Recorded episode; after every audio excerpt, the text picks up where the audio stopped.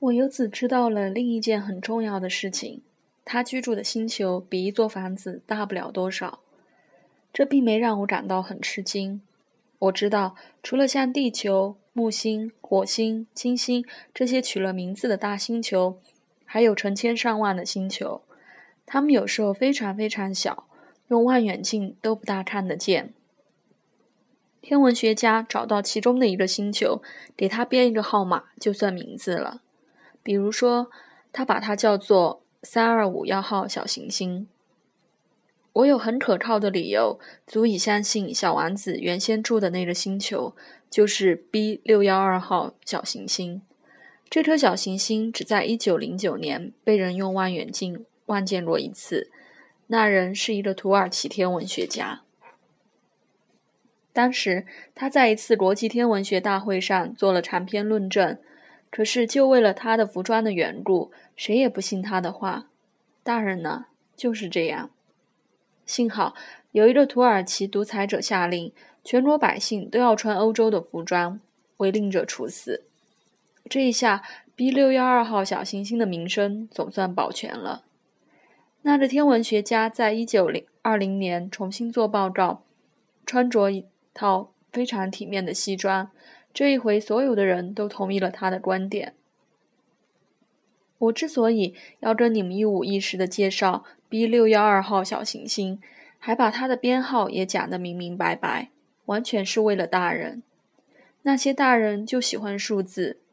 你跟他们讲起一个新朋友，他们总爱问些无关紧要的问题。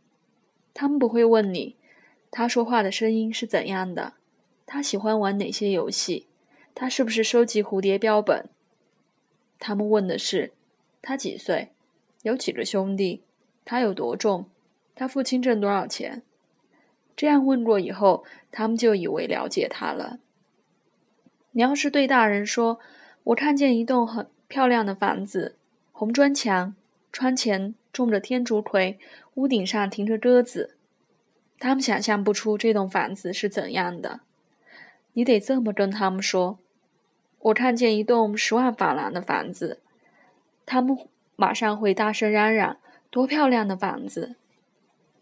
所以，如果你对他们说小王子是存在的，证据就是他那么可爱，他咯咯的笑，他还想要一只绵羊。一个人想要有只绵羊，这就是他存在的证据吗？他们会耸耸肩膀，只当你还是个孩子。可要是你对他们说他来自 B 六幺二号小行星，他们就会深信不疑。不再问这问那的烦你了，他们就是这样，不必怪他们。孩子应该对大人多多原谅才是。不过，当然，我们懂得生活，我们才不把数字放在眼里呢。我真愿意像讲童话那样来开始讲这个故事。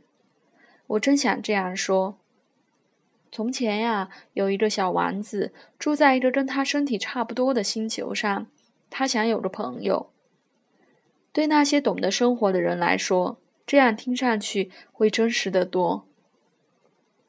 我不想人家轻率的来读我这本书。我讲述这段往事时，心情是很难过的。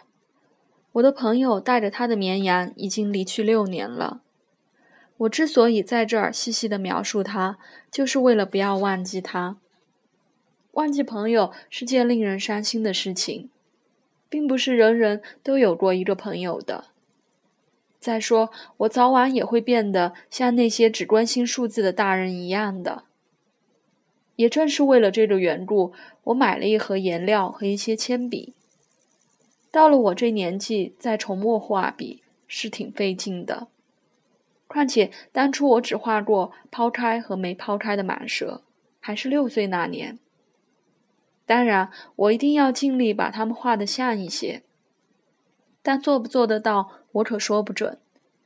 有时这一张还行，那一张就不大像了。比如说身材，我就有点记不准确了。这一张里小王子画的太高了，那一张呢太矮了。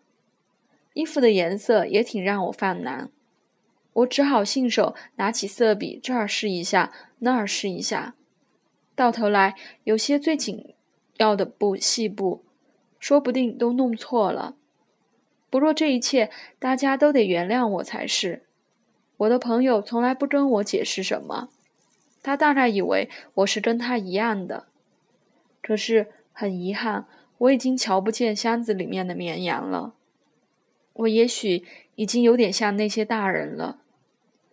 我一定是老了。